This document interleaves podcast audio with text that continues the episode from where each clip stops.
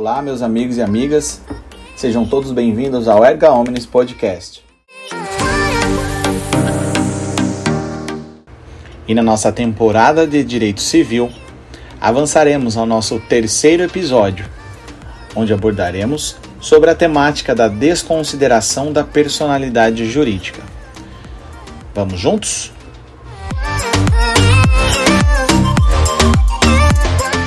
Meus amigos e amigas, brevemente, antes de adentrarmos sobre a desconsideração da personalidade jurídica, temos que procurar direcionar o nosso conceito sobre pessoa jurídica, tá legal?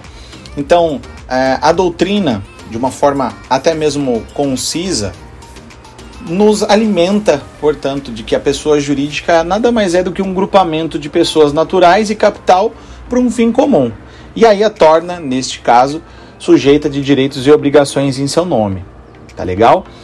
A nossa Lei 10.406 de 2002, que disciplina o Código Civil, prevê lá a partir do artigo 40 e se estende até o 69, abordando justamente sobre as disposições gerais da pessoa jurídica. Obviamente que ele aborda também sobre as associações, sobre as fundações. Então, a nós interessa disciplinarmos aqui o que vem a ser a pessoa jurídica e, portanto, a sua é, é, condição e, e deságua sobre a personalidade jurídica própria, tá bom? Então, esta organização de pessoas e bens que comentamos aqui, que é reconhecida pelo direito, vai atribuir uma personalidade própria a este grupo, tá bom? Então, uh, esta personalidade ela é consequentemente diversa das seus componentes.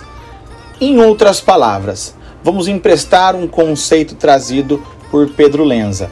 Né? Esta principal característica das pessoas jurídicas, ele alimenta de que é, né, que atuam na vida jurídica com personalidade diversa da dos indivíduos que a compõem, isto é, personalidade distinta entre a empresa propriamente e também os seus sócios, tá bom? Esta nota distintiva, Pedro Lenza eh, sustenta ainda, que pois na distinção entre seu patrimônio e seus institui instituidores, não se confundindo a condição jurídica autonomamente conferida àquela entidade com a de seus criadores. Então, via de regra, não podem ser penhorados bens dos sócios por dívida da sociedade. A título de exemplo, imagine que João constitua uma empresa com Maria. Dali, eles vão justamente é, trabalhando, exercendo a atividade fim. Todavia, no decorrer de todo o desenrolar da atividade econômica, eles começam a contrair dívidas. Lembrando, eles também possuem o seu lucro, porque essa se não é a pretensão. Então a gente já disse aqui direitos e obrigações. Porém, essas obrigações que recaem ele, a eles e toda essa dívida contraída pela empresa, via de regra não se estende a João e Maria, mas permanece senão apenas na empresa, que possui aqui a sua personalidade jurídica própria. E aí ressalto via de regra, tá bom? Então, é, Pedro Lenza também alimenta nós, justamente que, em razão de todos esses abusos que é, naturalmente foram ocorrendo é, e que, logicamente, incomoda muito, veio, portanto, a criação da teoria da desconsideração da personalidade jurídica. Porque este abuso pessoal é, inescrupuloso, né, que ocorreu em diversos países deu origem a essa teoria e vai permitir, portanto, que nesses casos de fraude, de má fé, vai desconsiderar, desconsiderar perdão, o princípio de que a pessoa jurídica possui é, é, uma existência distinta de seus membros e aí vai atingir os bens particulares dos sócios. Em outras palavras, por meio da desconsideração da personalidade jurídica, eu direciono, portanto, a, a, a responsabilidade dos bens dos sócios para adimplir as pendências, os débitos, por que não melhor dizendo, da empresa, tá bom? Então, é, toda esta imposição, meus amigos, da teoria da desconsideração, é, devemos ressaltar que ela não implica na dissolução da sociedade. Então, não quer dizer que por meio da desconsideração da personalidade jurídica eu vou desfazer da empresa, tá bom? Então, esta decisão judicial, né, que desconsidera a personalidade jurídica, ela não vai invalidar este ato constitutivo e trata apenas de uma suspensão da eficácia do ato para que assim seus responsáveis respondam é, por meio a, a, dos seus atos aqueles credores e a sociedade em geral.